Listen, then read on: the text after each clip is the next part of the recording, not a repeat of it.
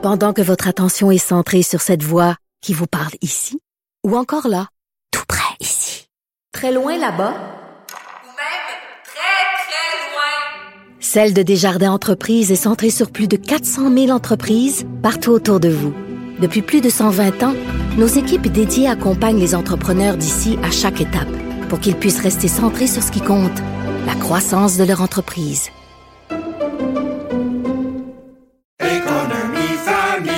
Ici Ricardo. Et Émilie, marchand d'IGA. On a envie de vous inspirer à bien manger. À moins de 5 la portion. Suffit de repérer les produits valeurs sûres et de les cuisiner avec une de nos recettes. Les valeurs sûres, c'est bien pensé, hein? Bien sûr! Détails sur IGA.net. Cube Radio. Sophie Durocher. Sophie Durocher. Sophie Durocher. Mon nom est Sophie Durocher. Sophie Durocher. Des opinions éclairantes qui font la différence. Bonjour tout le monde, bon mercredi, j'espère que vous allez bien. Vous avez peut-être vu passer cette nouvelle, il y a une compagnie britannique qui doit retirer une publicité pour un de ses euh, chandails, un de ses t-shirts, parce qu'elle elle était considérée comme étant sexiste. Alors je suis allée voir la publicité en question, euh, c'est pour se procurer un t-shirt. Alors sur les, photos, on voit une dame qui porte le t-shirt, elle le porte avec un pantalon, elle le porte avec un, un petit foulard euh, sur la tête et il y a une des photos où on voit la dame qui porte le t-shirt en question avec juste une paire de culottes. Puis là, il y a une plainte, il y a eu une plainte, quelqu'un qui trouvait que c'était sexiste, puis qui trouvait qu'on objectifiait, qu'on vraiment qu'on faisait de la femme une femme objet. Puis là, la publicité a été obligée d'être retirée, considérée euh, sexiste. Ben, je m'excuse, mais c'est tellement paternaliste. Il y a des femmes qui aiment ça porter des t-shirts avec juste une petite culotte en dessous. Est-ce qu'on peut juste laisser les femmes libres de porter les t-shirts comme elles veulent? Puis qui vient dire aux femmes que si vous portez un t-shirt juste avec une petite paire de culottes, c'est sexiste? Mêlez-vous donc vos affaires. Quand j'ai vu que cette publicité avait été retirée parce qu'elle était considérée sexiste à partir de juste une plainte, j'ai poussé un exaspéré. Ben voyons donc. De la culture aux affaires publiques. Vous écoutez Sophie Durocher. Cube Radio. Voyage, voyage. Le gouvernement fédéral a annoncé hier toute une série d'assouplissements concernant les mesures pour les voyageurs. Entre autres, on met fin à la quarantaine obligatoire suite au test de dépistage qui était effectué euh, à l'aéroport. Quel impact tout ça, ça va avoir sur euh, les, ventes de billets d'avion, les réservations d'hôtels? Euh, est-ce que les Québécois, les Canadiens vont se précipiter vers leur agence de voyage? La meilleure façon de le savoir, c'est de parler avec Moscou Côté, qui est président de l'Association des agents de voyage du Québec. Monsieur Côté, bonjour. Oui, bonjour, Madame Durocher. Euh, on se le cachera pas, ça faisait des semaines que différents intervenants du milieu, que ce soit la compagnie euh, Transat, que ce soit euh, par exemple des gens de tourisme à Montréal, euh, la chambre de commerce de Montréal, plein de gens euh, d'intervenants avaient dit ça n'a aucun sens les mesures au Canada. Quand vous avez vu les annonces du ministre Duclos hier, comment vous avez réagi, Monsieur Côté? Écoutez, on s'attendait à des nouvelles, Mme Durocher, mais on a été un peu déçus de la mesure annoncée par euh, le ministre. Bon, on se comprend, là. Le fait qu'il n'y ait plus de quarantaine en attendant les résultats du test à l'arrivée, c'est bien. Le fait que les enfants n'aient plus de quarantaine ou enfin d'auto-isolement à faire de 14 jours à leur retour, c'est excellent. Mais le problème restait, et la plus grosse source de retenue des gens pour voyager, c'est les tests à destination. On teste positif, on doit rester là-bas, on ne peut pas prendre le vol de retour, jusqu'à ce qu'on obtienne un test négatif ou qu'on ait attendu dix jours après le test positif, là, si c'est un test PCR. Le problème, c'est ça. C'est ça qui, freine les gens à voyager. Et ça fait des semaines, voire plusieurs mois, que les scientifiques disent il faut abolir ces tests-là. Ces tests-là n'ont aucune raison d'être. Les transmissions communautaires représentent plus que 99% des cas de COVID. Voilà. Les voyages, même pas un demi. Donc, ça donne rien d'empêcher et de nuire à une industrie qui affecte autant de gens que le voyage. Alors, ce qu'il a fait, c'est qu'il n'a pas enlevé les tests, il a, a, permis maintenant des tests antigènes.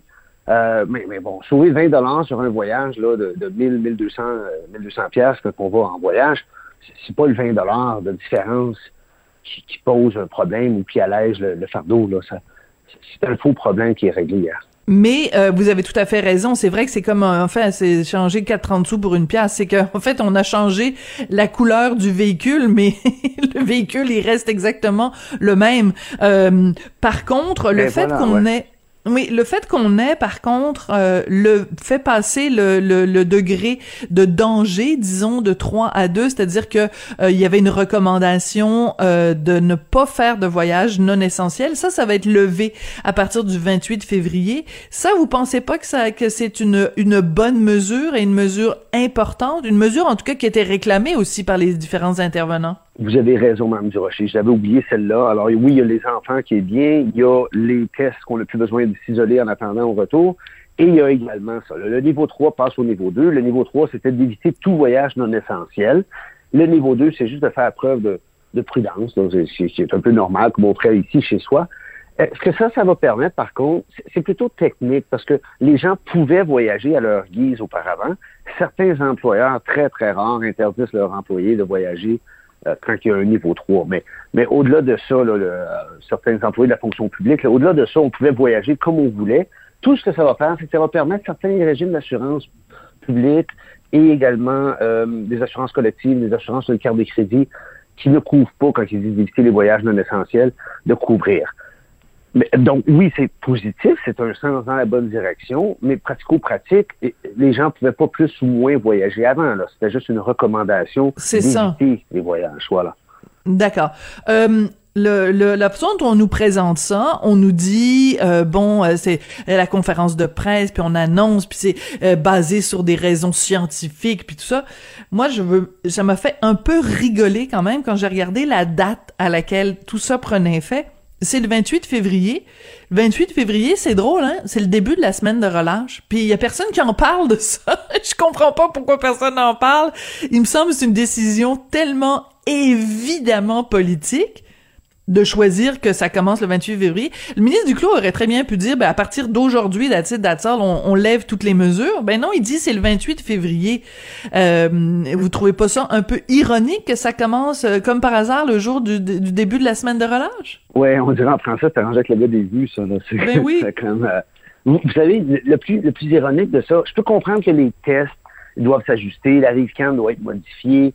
Euh, bon, ça, je peux comprendre que ça prenne quelques jours, mais de dire dans deux semaines, on va annoncer et on va diminuer le niveau, d'éviter tout voyage non essentiel à cette preuve de grande prudence, mais, mais c'est comme c'est comme le faire aujourd'hui. Je, je veux dire, Ben oui. euh, qu'est-ce qui va changer d'ici deux semaines que présentement le gouvernement dit d'é- d'éviter tout voyage non essentiel, mais, mais dans deux semaines, là, là, là, ça va être correct. Je, je veux dire, la fond, l'annonce est faite, est faite du, du pareil au même. Mais ce qui m'a surtout euh, choqué, moi, Mme Durocher, c'est quand on entendait le ministre Leblanc dire euh, vous savez, les gens du tourisme, vous avez été patients et on est heureux aujourd'hui d'annoncer ça. Mais ils pensent quoi exactement? Euh, Est-ce que, est-ce que les gens, là, parce qu'il y a aussi du tourisme, des gens qui viennent au Québec, hein, euh, est-ce, que, est-ce que la personne, donc, en France, là, qui pensait venir au Québec, euh, avait des plans, et, là- et là, tout d'un coup, va réserver tous ses hôtels, va dépenser 2-3 000 euros, là, réserver des hôtels à Charlevoix, Québec, Gaspésie, Montréal, euh, parce que maintenant, il peut passer un test antigène 24 heures avant, au lieu de test PCA 72 heures avant. Ah, Alors, je ne sais pas sur, sur quelle planète euh, ces gens-là vivent, mais, mais ils disent, on, on écoute la science, mais la science dit enlever les tests, tous les tests. Ah, ah, Alors, pourquoi est-ce qu'on écoute la science à moitié? C'est ça, ça qui est surprenant, parce Mm. que le- les annonces d'hier n'aideront pas le tourisme local, n'aideront pas les, les voyageurs étrangers à revenir au Québec. Parce que, bon, 24 heures, 72 heures, je veux dire, noyé à 24 ou 72 pieds, t'es noyé de toute façon, là. Les, les gens Oh mon Dieu, c'est bien dit, c'est bien dit. En même temps, en même temps, Monsieur Côté, pour aller aux États-Unis, euh, ça prend un test antigénique, hein, fait dans les euh, dans les 24 heures précédentes. Donc, si le gouvernement canadien avait levé tout test, ça veut dire qu'il aurait été plus ouvert que même les États-Unis. Donc, en fait, en passant d'un PCR à un antigénique, il se met au même niveau que les États-Unis. Est-ce que je me trompe pas? Non, vous avez raison, Mme Durocher, mais, mais le taux de vaccination au Canada est beaucoup, beaucoup plus élevé vrai, que celui des États-Unis. Donc, vrai. on ne devrait pas avoir les mêmes mesures, on avoir des mesures beaucoup plus euh, libérales. Enfin, on se comprend, là, beaucoup plus... Oui, oui, euh, avec voilà. un petit L. Oui. Ah ouais, voilà, un petit L libéral. Euh, que les États-Unis, étant donné qu'on est vacciné à 90 plus pour cent, que c'est pas le cas aux États-Unis. Donc, oui, Oui. je comprends ce que vous dites. Il y a beaucoup de gens qui me disent on peut pas être plus flexible ou plus souple que les Américains. Mais oui, on devrait l'être. On est le pays du G7 avec le plus haut taux de vaccination et on est toujours le pays du G7 avec le, le plus grand nombre de restrictions. C'est ça qui, qui m'étonne, moi. Ça, ça marche pas. Et euh, bon, par exemple, il y a plein de pays. Hein. Par exemple, je pense, corrigez-moi si je me trompe, aux dernières nouvelles, pour aller en France, par exemple, on n'a pas besoin de tests. Par contre, il faut être, faut prouver qu'on est euh, doublement vacciné, parce que c'est ça le cœur de l'affaire. C'est, c'est ce qu'on dit, c'est, on dit à tout le monde, vaccinez-vous, vaccinez-vous, vaccinez-vous, vaccinez-vous, parce que c'est la chose à faire. Mais en même temps, on leur dit, même si vous êtes vacciné, il faut quand même passer un test au cas où ben, c'est parce qu'à un moment donné, euh, on peut pas porter tout le temps des bretelles en plus de porter une ceinture, là. c'est un peu ça. Hein. Euh, la France, vous avez raison. Ils ont enlevé le test euh, il y a quelques semaines maintenant.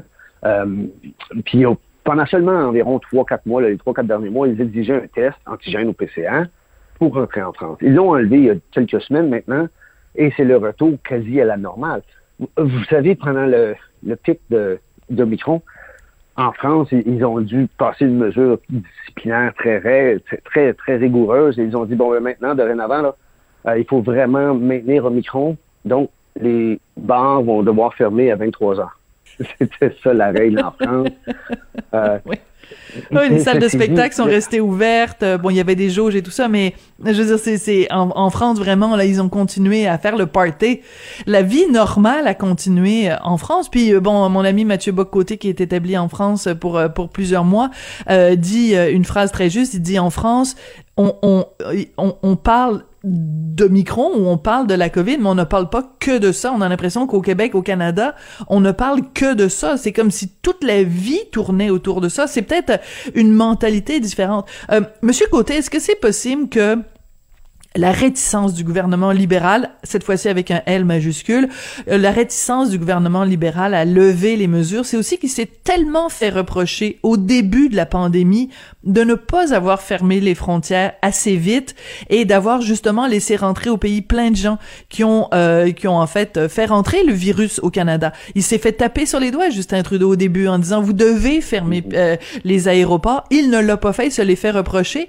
Est-ce qu'il n'y a pas un peu de ça aussi dans, dans l'analyse? Ben écoutez, je suis pas politicologue, mais, mais en effet, j'ai entendu cette, cette théorie-là aussi, et, et moi-même, au début de la crise, je me demandais, j'ai dit, mais pourquoi qu'on ferme pas les frontières?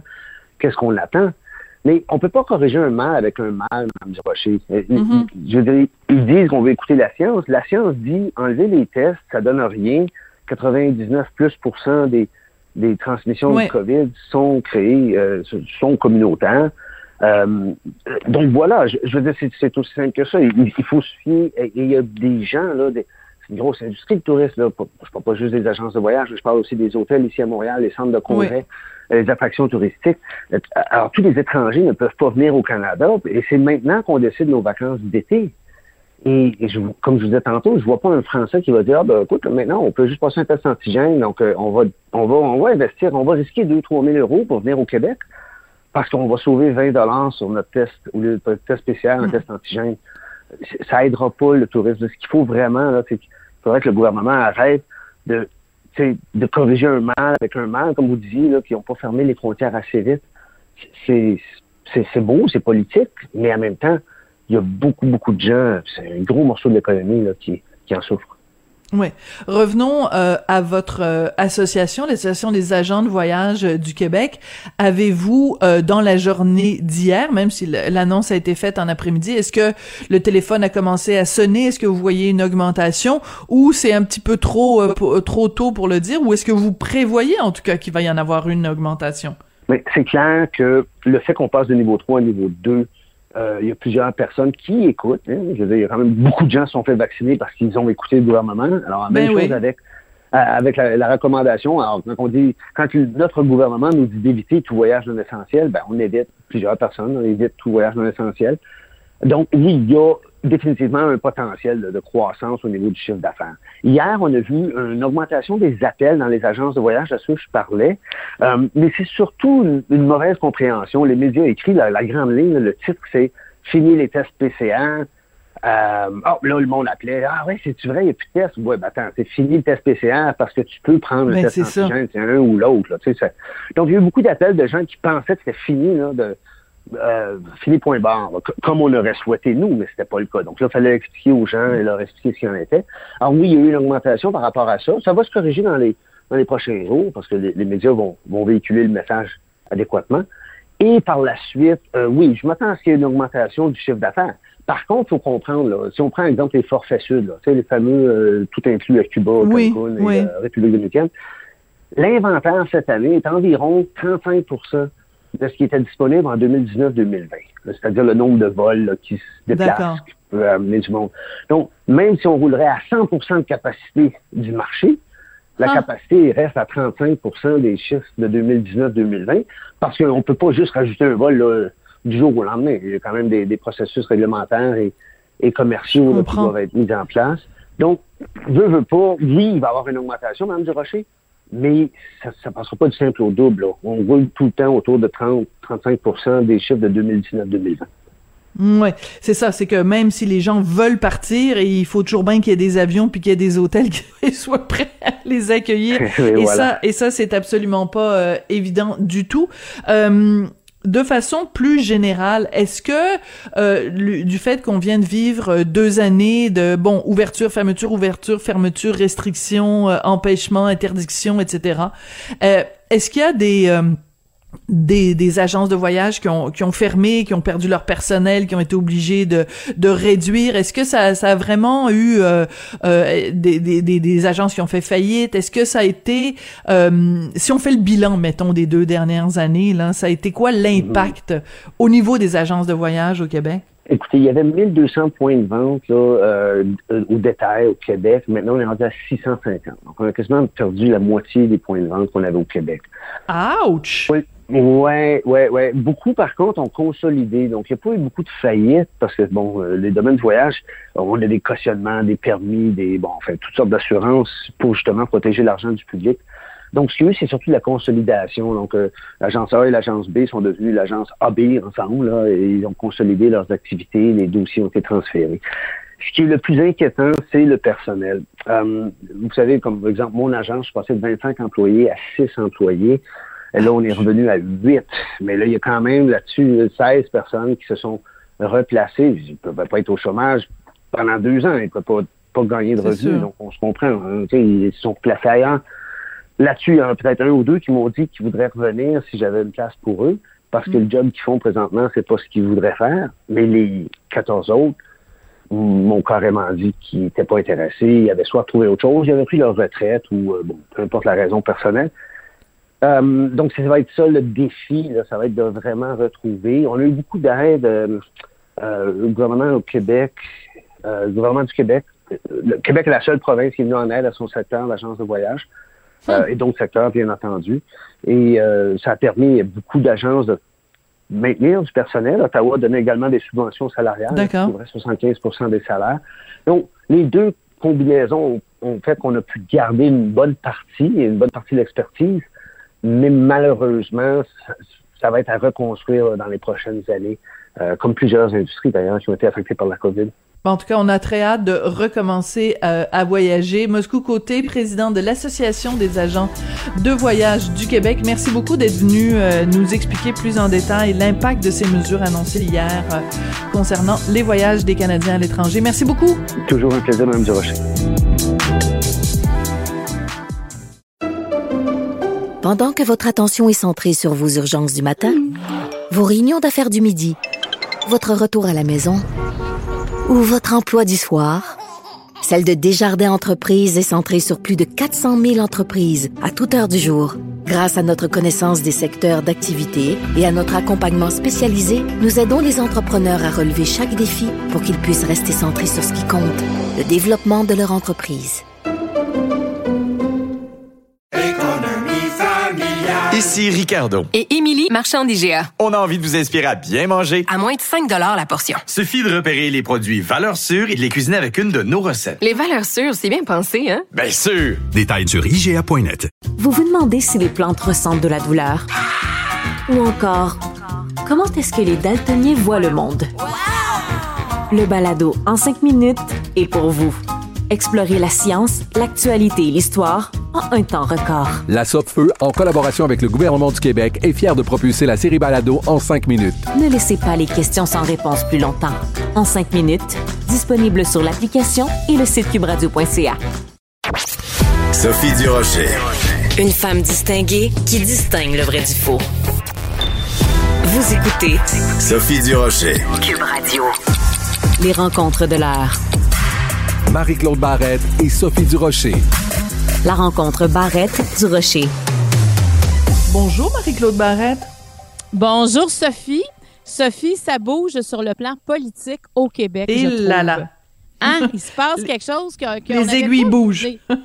Oui, oui, absolument. Les aiguilles bougent parce que là, ça faisait comme quand même de- depuis le début de la pandémie, on a l'impression que la CAQ euh, se gonflait de la pandémie parce que bon, évidemment, c'est François Legault qu'on voit beaucoup euh, depuis euh, deux ans.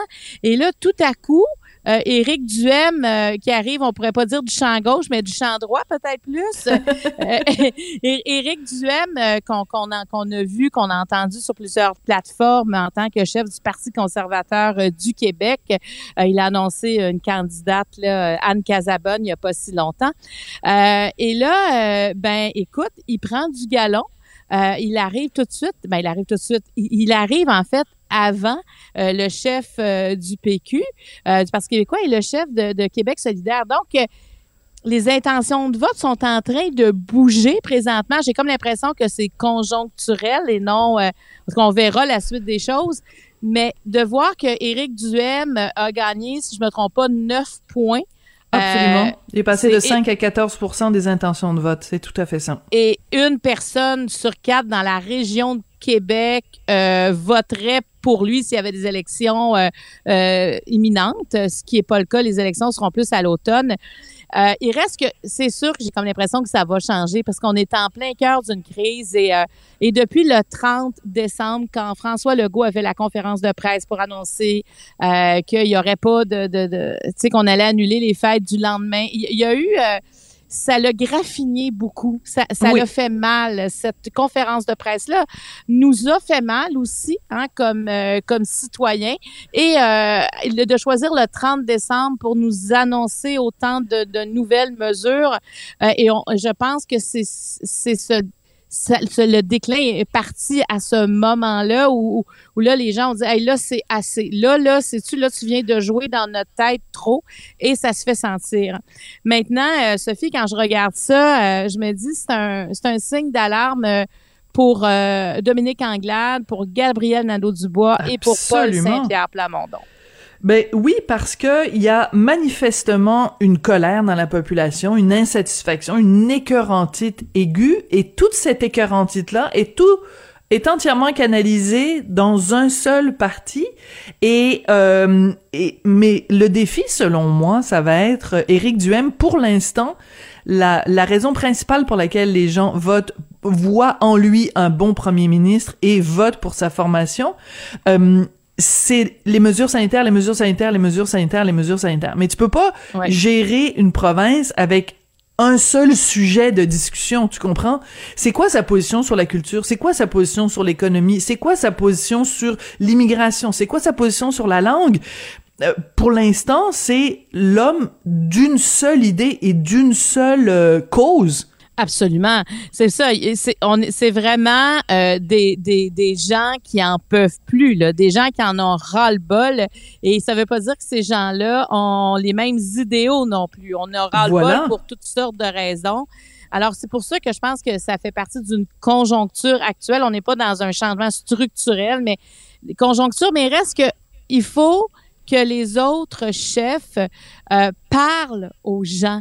Parce que moi, je trouve, quand je regarde ça, c'est qu'on on réagit beaucoup euh, aux propos du premier ministre du Québec. Puis c'est c'est sûr que c'est le parti au pouvoir présentement qui prend les décisions, euh, qui, qui parle avec la santé publique, qui, qui nous parle en plus avec les conférences de presse maintenant, où le premier ministre s'adresse directement à nous. On n'avait pas ça avant là, la, la pandémie, des conférences de presse où le, le premier ministre régulièrement nous parlait comme citoyens.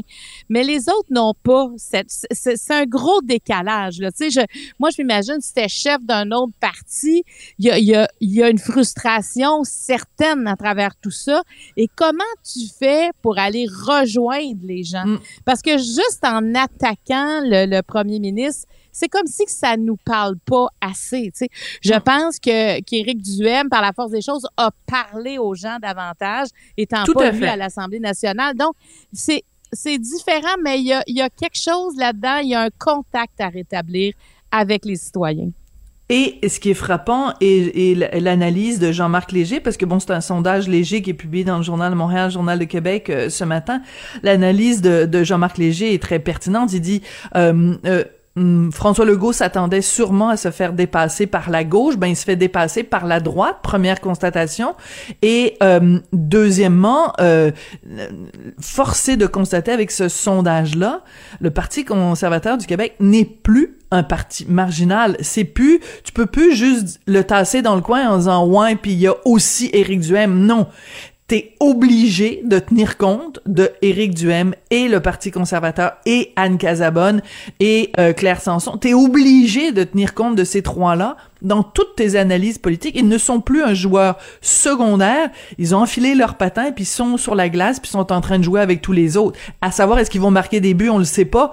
Mais tu peux pas faire semblant qu'ils n'existent pas là. Ça change complètement la donne. Puis, est-ce qu'Éric Duhem va changer? Moi, je me pose cette question-là aussi. Parce que quand tu es seul et que tu parles en ton nom, et on sait, Éric aime provoquer aussi euh, euh, avec ses propos, mais là, quand tu as des gens qui adhèrent, qui vont, qui vont peut-être vouloir se présenter, qui vont vouloir faire partie d'un groupe, ben là, tu commences à parler au nom de plus de monde. Et quand tu parles au nom de plus de monde, ben là, il faut que tu, des fois, tu fasses plus attention. Parce Mm. que comme il y a des gens d'un peu partout, ce que tu dis sur une chose, ça va pas plaire. Alors, il reste ça à voir. Parce qu'il y a une grande différence entre parler en son nom et parler au nom d'un groupe qui commence à se former parce qu'au début là il était seul Éric là, Éric Duhem. Alors euh, moi je trouve que c'est à suivre, c'est justement ce que ce que ce que Jean-Marc Léger dit, c'est faut ne faut plus le banaliser, faut le prendre en considération. Puis moi j'ai envie de dire c'est le temps euh, au chef euh, de s'adresser à nous. Euh, c'est le temps parce qu'on les voit tout le temps comme en train de riposter, tu sais, tout le temps, tout le temps, tout le temps. Puis aussi les mesures sanitaires, euh, je pense que là on on, on a envie de parler d'autres choses. On- Il y a une vie, il y a une vie au-delà des mesures sanitaires. Alors parlons-nous de parlons-nous de cette vie. On a envie d'en entendre parler aussi. Il y a des mesures. Puis c'est comme le système de santé. Qu'est-ce qu'on a à nous proposer Ben là? voilà. Je pense qu'on n'aura jamais été aussi à l'écoute du système de santé, le système de l'éducation aussi. Dans, tu sais, on, on, on parle du système de l'éducation, puis là, on va parler aussi de, de l'infrastructure de, de nos bâtisses qu'on a vu qui étaient même inadéquates, qu'il n'y avait même pas de système d'aération dans nos écoles. Alors là, je pense que comme citoyens, on, on comprend encore plus les failles de notre société. Alors, on, on- je pense que jamais on n'aura été aussi à l'affût des euh, propositions à la prochaine élection. Alors moi, j'ai envie de dire, mais mettez-vous au travail. Déjà propose, parce que moi, je- j'entends peu de choses sur le système de santé présentement, et pourtant, j'aurais envie d'entendre ça, parce que oui, il y a des nouveaux mots qu'on invente pour, on va refaire, restructurer, ressouder, peu importe. Refonder, mais on a oui. envie- on a envie d'entendre euh, des choses. Alors, il y a beaucoup à faire et euh, je pense que c'est c'est c'est ça qui va qui va faire en sorte qu'il y en a qui vont se démarquer et comme citoyen, on voudra adhérer, euh, on voudra voter parce que voter, c'est c'est ça la démocratie. Quand on parle de liberté, ben la liberté là, elle commence aussi par un vote et, euh, et c'est et c'est ce qu'ils vont préparer au cours des prochains mois. Je me demande dans quelle mesure euh, les gens qui votent pour, euh, qui disent en tout cas qu'ils vont voter pour euh, Éric Duhem et sa formation politique, dans quelle mesure, bon, on, on l'a dit, c'est une écœurantite, sont écœurés des mesures sanitaires, sont écœurés des restrictions, sont écœurés du passeport vaccinal, sont écœurés de tout ça, mais dans quelle mesure sont vraiment écœurés de ça, puis ils sont pas juste tout simplement écœurés de la pandémie? Et que ça se traduit par on n'en peut plus des mesures sanitaires, mais regarde, de toute façon, le gouvernement, d'ici le 14 mars, euh, le 14 mars, on s'en reparlera. J'ai hâte de voir le prochain sondage, parce que si, en effet, le 14 mars, à peu près tout est levé, il y a même plus de passeport euh, vaccinal, ben, si t'es un parti qui est basé uniquement sur on est contre les mesures sanitaires, ben, s'il y a plus de mesures sanitaires, tu, cette grogne-là, elle va s'exprimer comment? Euh, ben, Rambo Gauthier, là, qui s'en va à Québec, il a répondu ben à, ça. Euh, ben, nous, finalement, on, veut, euh, ils veulent que le gouvernement Legault parte, là, tu sais, ils veulent l'abolition du gouvernement. Ben il démissionne, c'est ça. Ils demandent, ça fait, ça que ça finit plus, là, tu sais, je veux dire, c'est parce que si t'as plus de cause, retourne chez vous, là. Tu tu peux pas t'inventer une cause sur la route de dire, ben, si c'est pas la, passeport vaccinal, ben, on va trouver d'autres choses. Tu, tu peux pas, tu peux pas être un leader puis puis penser comme ça. Tu sais, je veux dire, on le savait que le passeport vaccinal, toutes les mesures sanitaires, c'est c'est c'est des mesures qui sont temporaires. Oui, qui s'allongent dans le temps, mais il reste que c'est des mesures qui n'ont jamais été pensées comme des mesures permanentes. Et là même, on nous dit que le 14 mars, bon, nous, il y aura plus le passeport euh, sanitaire, alors qu'il y a encore des, des médecins, encore des spécialistes qui sont un peu, tu sais, qui sont, mm. ils observent ça, qui sont, sont, sont sceptiques à ça, mais mais tu sais, il y a comme un apport politique. Je pense que François Legault regarde ça aussi, puis se dit, ben politiquement, on va y aller dans le peut-être le moins pire et, le moins pire pour tout le monde. On verra ce qui va se passer. Mais je veux dire, s'il n'y a plus de passeport vaccinal, si les mesures, tu sais, on va pouvoir à, partir du 14 mars, euh, je veux dire, à part, il va rester le masque euh, ben jusqu'à présent. Alors, est-ce qu'on va vraiment faire des manifestations pour le port du masque? Tu sais, je veux dire, il faut, à un moment donné, il euh, faut être logique, faut regarder ce qui se passe.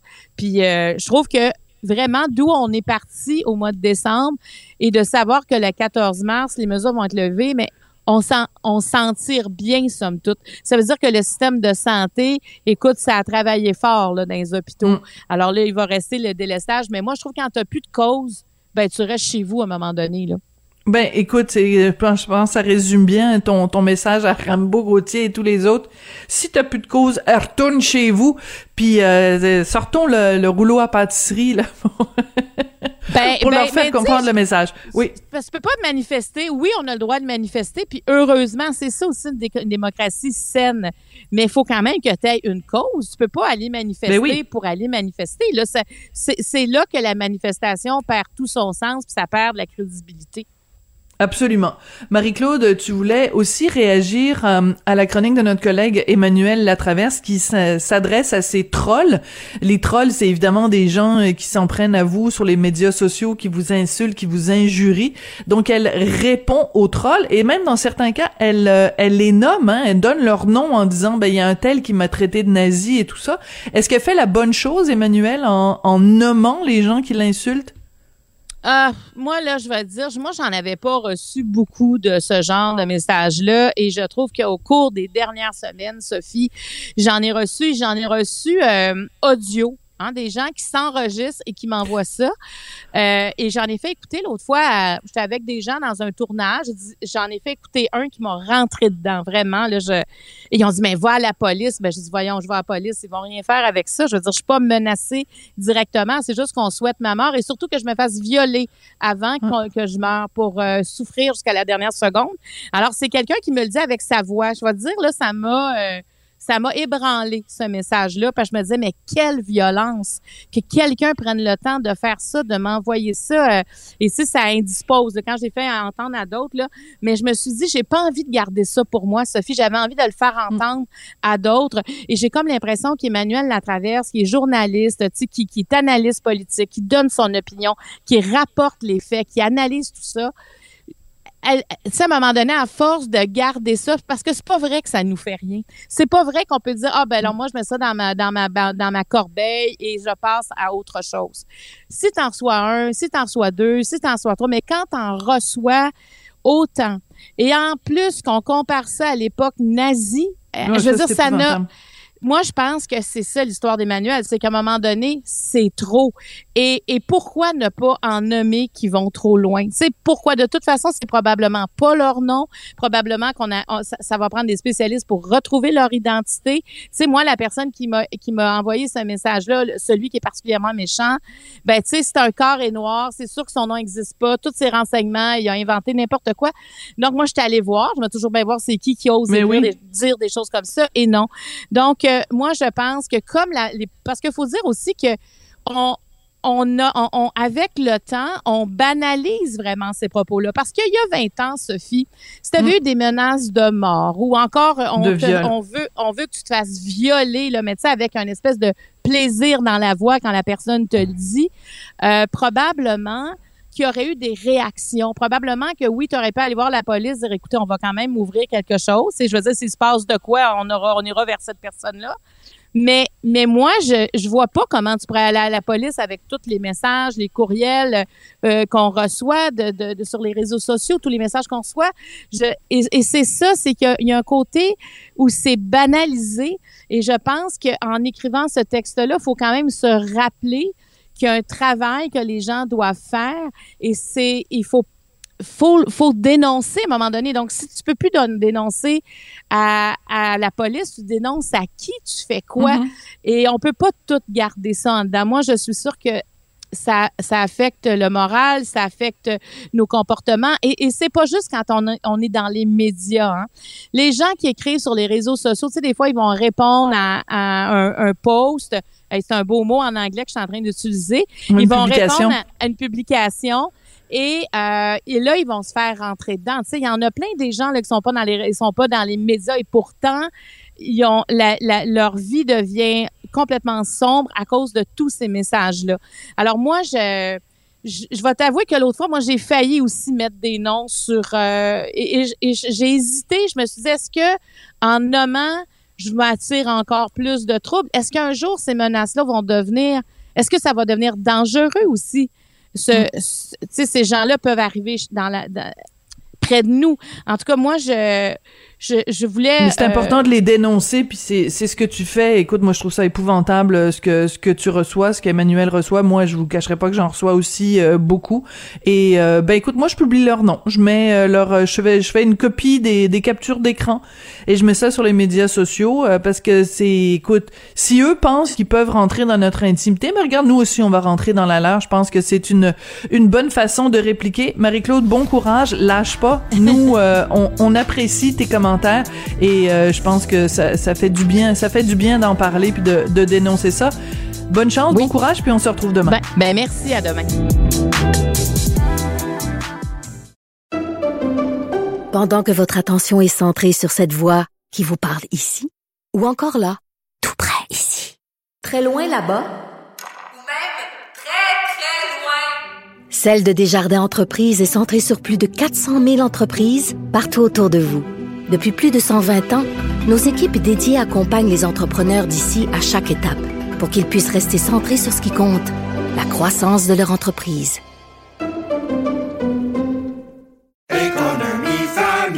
Ici Ricardo. Et Émilie, marchand d'IGA. On a envie de vous inspirer à bien manger. À moins de 5 la portion. Suffit de repérer les produits valeurs sûres et de les cuisiner avec une de nos recettes. Les valeurs sûres, c'est bien pensé, hein? Bien sûr! Détails sur IGA.net. Vous vous demandez si les plantes ressentent de la douleur? Ou encore, comment est-ce que les daltoniens voient le monde? Le balado en 5 minutes est pour vous.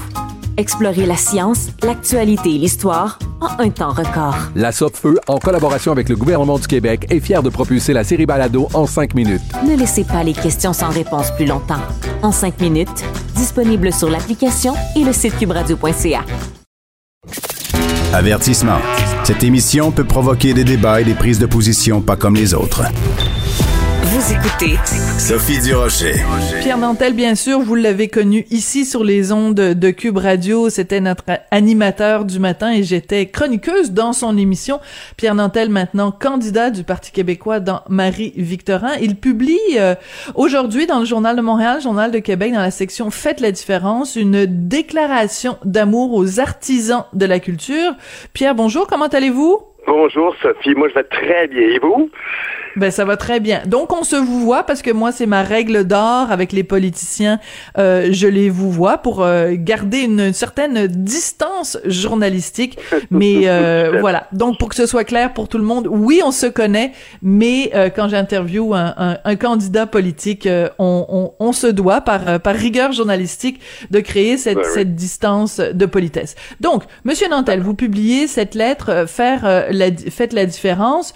Euh, pourquoi c'était important pour vous de faire cette déclaration d'amour au milieu culturel québécois? Ben, parce que, et je sais que dans votre vie privée, vous aimez beaucoup aller au théâtre et que ça vous a beaucoup manqué. Puis moi, je peux dire que ce sentiment de, de manque de culture, de manque de théâtre, à quel point le milieu de la culture a vraiment, on peut dire, là, été un peu sacrifié sans raison scientifique majeure, un peu comme un signal quand le directeur de la santé publique a même parlé de divertissement. On voit bien ici là, que on a choisi comme, comme, comme réceptacle euh, de décisions sanitaires. Ah, ben là, on va couper ça, ces histoires-là, d'aller voir des... Alors qu'on sait très bien à quel point le milieu du théâtre, le milieu de la culture s'est adapté de son mieux avec beaucoup de rigueur. Je serais très curieux de voir s'il y a eu des éclosions dans, dans les milieux euh, de salles de spectacle ou de salles de cinéma. Et, en plus, on peut dire que j'ai été bouleversé. C'est là que j'ai voulu, comme dire, ça n'a pas de bon sens. Moi, j'ai passé ma vie dans ce milieu-là jusqu'à temps que je me retrouve en politique. Et quand j'ai vu Madame euh, Ma- Marcel Dubois du Théâtre des Écuries évoquer que où elle avait elle-même, et comme bien des gens dans le milieu de la culture, intériorisé ce sentiment que la culture n'était pas importante. Ça prenait beaucoup de courage pour dire qu'au départ, elle, ne se rebellait pas devant ça, et qu'en bout de ligne, elle dit, Bruno, j'ai réalisé que j'avais intériorisé quelque chose qui ne m'est pas dû à moi, ni à tout le milieu de la culture. J'ai trouvé que ça méritait euh, de bien signaler aux gens que il y a des gens en politique pour qui c'est une priorité. Ça l'a été pour moi lorsque j'étais à Ottawa et ça l'est encore plus aujourd'hui. Je sens que notre culture a été vraiment fragilisée. On a perdu des joueurs importants, on a perdu des comédiens, des techniciens qui ont soit changé de, changé de métier simplement ou qui, comme le disait Mme Dubois, ont intériorisé ce sentiment que ben, finalement, hein, on est peut-être mieux d'aller faire d'autres choses, pas important. Le Québec, sans sa culture, sans ses industries culturelles, ne serait pas ce qu'il est aujourd'hui. Oui. Alors, ben, deux choses que je voudrais dire. D'abord, euh, il y a, euh, vous disiez que dans le milieu culturel, on a beaucoup respecté les règles et c'est vrai. Je pense que tout ce qui est euh, les, les spectacles, l'art vivant, euh, le théâtre, la danse, euh, c'était vraiment on respectait les consignes et tout ça. Par contre, euh, un soir, je suis allée au centre Be- euh, Centre Bell voir les cowboys fringants. Et parce que c'est un lieu où on avait le droit de consommer, soit boire ou soit manger, ben les gens ont fait Ah oui, le party fait vraiment pendant deux heures de temps, le masque enlevé, euh, les gens qui se, tu sais, vraiment une, une, une, une très grande proximité. Donc, je peux comprendre quand même, dans certains cas, qu'on ait euh, imposer des mesures. La deuxième chose que je voulais dire, c'est euh, euh, quand le directeur de la santé publique euh, par intérim, Monsieur Boileau, a parlé du mi- milieu culturel en disant un divertissement. Ça, ça a pas passé hein, dans le milieu. Il y a vraiment euh, plein de gens. On a, on a, j'ai fait une entrevue récemment avec Alexandre da Silva, euh, d'Acosta, pardon, qui disait à quel Mhm. point ça a blessé le milieu culturel, ce terme-là de divertissement. Ben, je comprends. Puis, bien évidemment, peut-être que la langue lui a fourchu, mais c'est quand même euh, euh, l'inconscient a peut-être un peu parlé ici. Puis, je comprends. On est un scientifique, on s'occupe de santé publique. Puis Peut-être qu'on a la tête ailleurs, mais c'est mal connaître le Québec quand Alexandre Dacosta, qui est le chef d'orchestre d'ailleurs de de de de, de, l'Orchestre Longueuil. symphonique de Longueuil, Oui. arrive et il dit à quel point ça l'a blessé. Ça, ça donne une bonne idée à quel point le sacrifice a été important pour le milieu de la culture. Puis ça fait assez longtemps que le milieu de la culture se sent négligé, euh, pas une priorité. Je vous dirais que curieusement, c'est un peu mon autre marotte principale au niveau politique qui est la lutte à la crise climatique. Ben, ça aussi, c'est pas dans le naturel. Euh, Le logement social, c'est pas dans le naturel du gouvernement de la CAQ. Alors, c'est le genre de choses qui, heureusement pour moi, sont des, des, enjeux que je connais, que je que je, j'ai à cœur et qui sont d'ailleurs très importants dans la région euh, de, Marie-Victorin où je me présente comme candidat parce que quand on pense que le milieu de la culture se dit, moi, peut-être que je devrais faire d'autres choses, c'est très grave. Le, Québec se définit par sa culture. C'est ça qui fait la différence entre le Québec et les autres provinces canadiennes, c'est qu'on est une nation, on est un pays, on a une culture qui s'exprime et qui a un, un ratio incroyable de rayonnement par rapport à notre population. Euh, on est vraiment un, un endroit, un, un endroit qui se définit par sa culture. Alors on peut pas banaliser ça. Puis c'est ce que j'ai eu, j'ai eu ce sentiment qu'on était, que c'était pas une priorité. Même chose lorsque je me battais à Ottawa pour obtenir de Ottawa une législation autour des grands joueurs internationaux du streaming. On, la disque déplorait, il n'y a pas si longtemps, il y a peut-être quoi, trois semaines, que euh, dans le, le contenu québécois qui représentait que 7% de ce Oui, qui était écouté sur Spotify.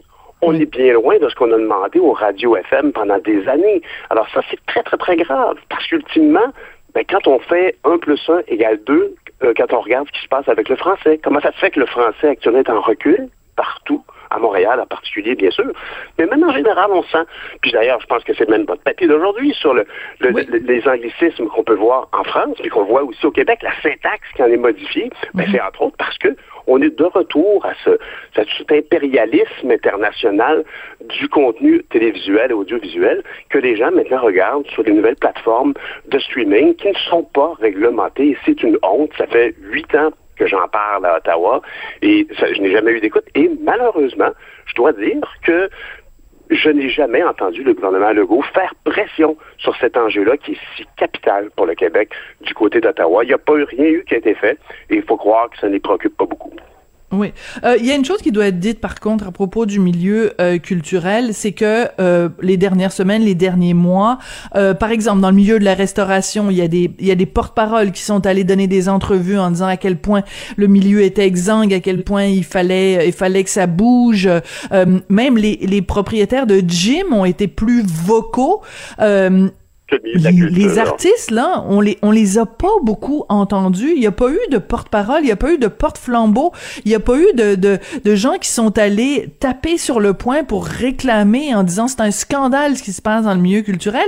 Est-ce que le milieu culturel est pas un petit peu aussi à, à blâmer dans le sens que il a été trop timide, il a pas été assez revendicateur? Tu sais, je dis je dis pas que dans le milieu culturel Lorraine Patel aurait dû prendre un camion puis aller faire un, un blocus à Ottawa, mais on, on les a pas beaucoup, on n'a pas beaucoup senti leur combativité.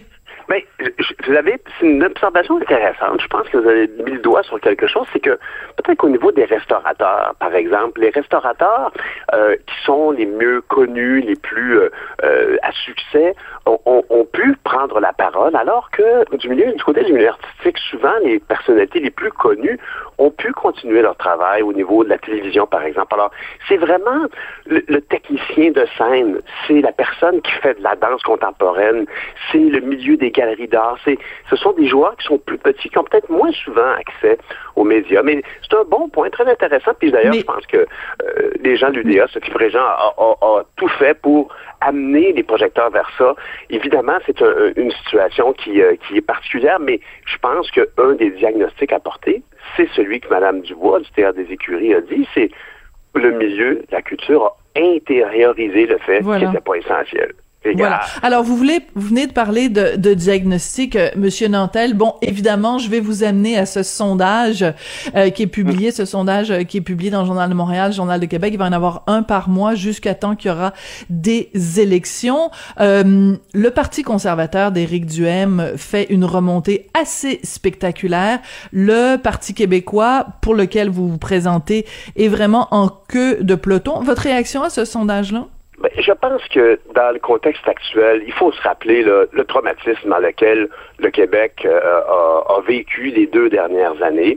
Euh, de ça, le gouvernement, au départ, avait, on les gens avaient la perception que le gouvernement avait bien géré les choses. Actuellement, ça s'étiole. Les gens sont fatigués, les gens sont tannés. Et donc, les gens qui contestent ça, on les entend beaucoup plus qu'autrefois. La preuve étant les sièges qu'on a vus à Ottawa et aussi le siège qui a été beaucoup plus, qui a très bien géré du côté de Québec, autant par les forces policières que par le gouvernement ici, vraiment. Alors, on a une, une, situation où, quand même, dans l'ensemble, les gens qui sont tannés ont, envie de l'exprimer. Et d'autant plus que le, je dirais le déconfinement et les mesures euh, sanitaires qui, qui tranquillement s'estompent et diminuent, ben, c'est fait dans un, un- c'est beaucoup moins coordonné que lorsqu'on a décidé de serrer les coudes, de serrer les rangs et de se protéger. Donc évidemment, euh, Monsieur Duhem qui, euh, qui fait le plein auprès des gens qui sont très insatisfaits, tout ça, ben, actuellement est dans une envolée. Mais lorsqu'arrivera une vraie élection, euh, lorsqu'on parlera de quelle est l'alternative à la CAQ, honnêtement, je pense que les Québécois vont faire la part des choses. Ils vont mettre de côté cette situation-là, leur insatisfaction par rapport à la pandémie, parce que il faut continuer à vivre malgré la pandémie, qu'elle soit terminée ou qu'il y en ait une autre, qui vienne une autre vague, on ne le souhaite pas.